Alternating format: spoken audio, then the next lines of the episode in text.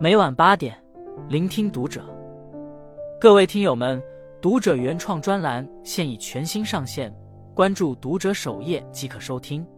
今晚读者君给大家分享的文章来自作者任小小。春晚第一美男首次登台被封杀十四年，年过六十依旧未婚，却被几亿观众怀念至今。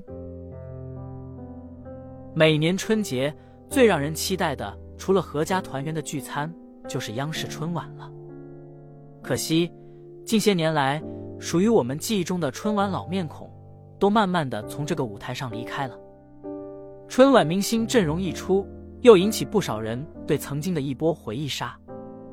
不出意外，又在网友们口中看到了一个人的身影，就是费翔。有网友说。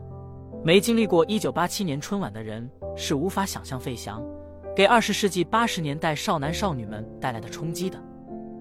年少时见过最惊艳的人，如今的这些小鲜肉早已撩不起我的心弦。首登春晚被封杀十四年，一夜红遍大江南北，却在巅峰期隐退，被谩骂被误解三十年，如今六十岁，依旧未曾结婚，无儿无女，孑然一身。费翔的一生。就是一个传奇。一九八七年，正在筹备央视春晚的导演邓在军做了一个大胆的决定，他向已经在台湾有一定知名度的歌手费翔发出了春晚邀约。在那个年代，能登上央视春晚的舞台，对一个艺人来说是莫大的肯定，也意味着能一举成名。但对于费翔来说，这却是一个艰难的抉择。经纪公司明确告诉他。你可以去，但回来之后你不一定能再唱歌。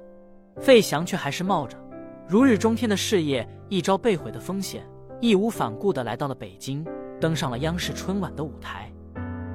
那年他二十七岁。当晚，他身着火红的礼服，扭动着身姿，边跳边唱了一曲《冬天里的一把火》。数万电视机前的观众都被这把火烧得沸腾了起来。原来还能这样唱歌。这样跳舞，一曲《故乡的云》更是道尽了海外游子的思念，唱进了人们的心里。这个身高一米九、中西混血、头发微卷的年轻小伙，从那一晚开始在神州大地上爆红。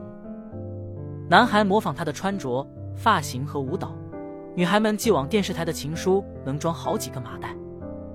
作为第一位登上央视春晚舞台的台湾艺人。他不出所料的被台湾演艺圈封杀了，而且一封就是十四年。但自一九八七年以后，费翔火的风头无两，连出了四张专辑，突破了千万销量。他还用一年的时间，在十二座城市开了足足六十五场演唱会，场场爆满，无数的歌迷拿着他的照片，呼喊他的名字，场面一度十分轰动。放在今天。他的爆红仍是无法超越的现象。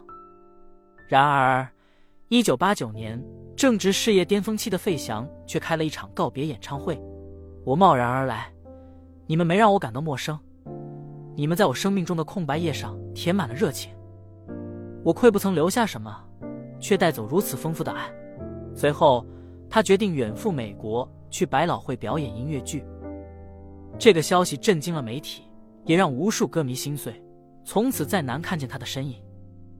时隔三十年，至今还有人疑惑，费翔为什么会宁愿被封杀，也要登上春晚舞台？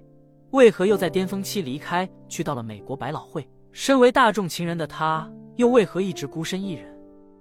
有人质疑他当时在台湾其实没有名气，上春晚就是为了红和捞钱，甚至还有人对他去美国发展一直耿耿于怀，认为他背叛了中国文化背景和血统。背后的真相真是如此吗？一切还要从头说起。费翔出生在一个中美结合的家庭，父亲费伟德是一个美国人，母亲毕丽娜是一名电台播音员。说起他父母的爱情，也曾是一段佳话。还是年轻女孩的毕丽娜，某天穿着旗袍出门办事，走在街上时，却被一个外国男人跟拍了一路。觉得自己被冒犯，心里火大的毕丽娜。立刻走上前去质问，指责他举止轻浮。对方有些尴尬，还有些羞涩，坦言自己只是觉得她很漂亮。这个外国男人就是费韦德。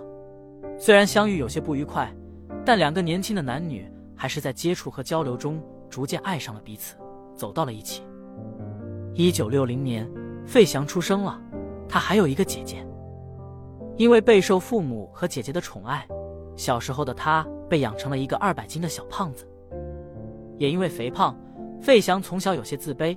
好在他学习成绩很好，十八岁考上了美国斯坦福大学，而后又读了纽约戏剧学院。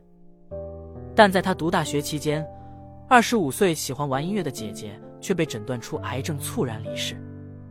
姐姐的病逝带给了他沉痛的打击。他又得知曾经相爱的父母默默办理完了离婚手续，父亲回到了美国，母亲独自一人生活在台湾。读完大学后，费翔便决定回到台湾照顾母亲。此时的他早已不是当年的那个小胖子，而成长为了一个翩翩美少年。所以，回到台湾没多久，他便遇到了自己的伯乐张艾嘉，被挖掘进入了演艺圈。因为独特的嗓音。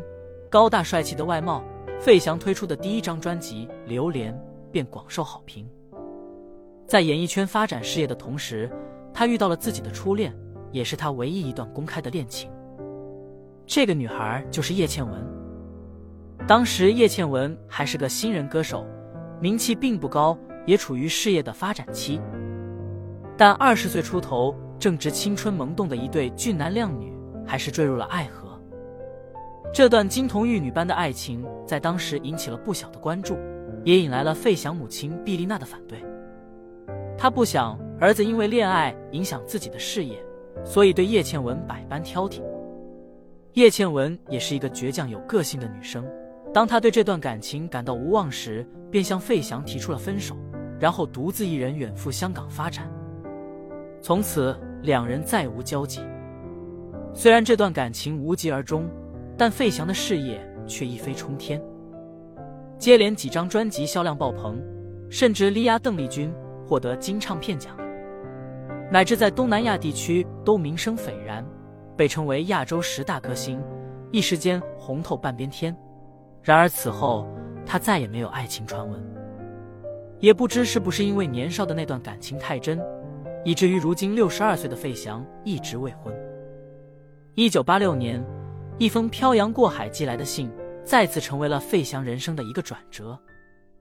这封信是毕丽娜的母亲，费翔的外婆辗转美国寄来的。原来，毕丽娜曾是哈尔滨人，当年因为南下找工作，机缘巧合到了台湾，从此和家人失联四十年。收到信件后，思念家人的母亲决定立刻回来探亲，费翔跟着母亲一起到了北京。他看到了母亲与姥姥抱头痛哭，被这血浓于水的亲情感动到无以言表。虽然他不曾在这片土地生长过，但他知道这就是他的故乡。于是他登上了春晚，演唱了那首《故乡的云》。请允许我唱一支歌，献给我的外婆，献给我的母亲，献给我的故乡。这支歌的名字叫《故乡的云》。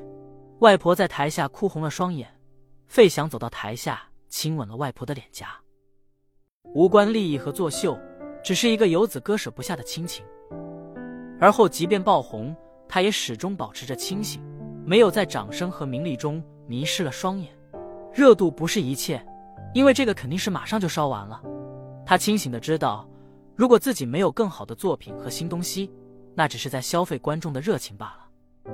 于是，他做了一个决定，远赴美国百老汇，通过系统的学习。精进自己的音乐能力和水平。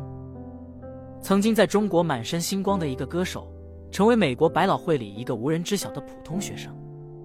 他远离了名利场的喧闹，在剧院刻苦扎实的学习了七年，凭借自己的能力获得了登上世界音乐剧舞台的机会。但他的这个选择，导致一直有人骂他崇洋媚外。但哪怕离开了故土，费翔也从未忘记这片土地。一九九八年，南方特大洪水，他为抗洪救灾捐赠了十万美元。二零零四年，他以个人名义认养了一只受伤的大熊猫，每年捐赠五万美元生活费。二零零八年汶川地震，他捐了八十万美元。他曾说：“不管我们的祖籍或是出生地在哪里，我们的血液里流的都是中国人的血，祖国的喜怒哀乐我们都要分担。他确实有资格说这句话，因为这么多年来，他确实是这样做的。如今，偶像男神层出不穷，但我想，唯有费翔无愧于这个称号。不争不辩，不疾不徐，他在自己的人生里过得深情而洒脱。关注读者，感恩遇见。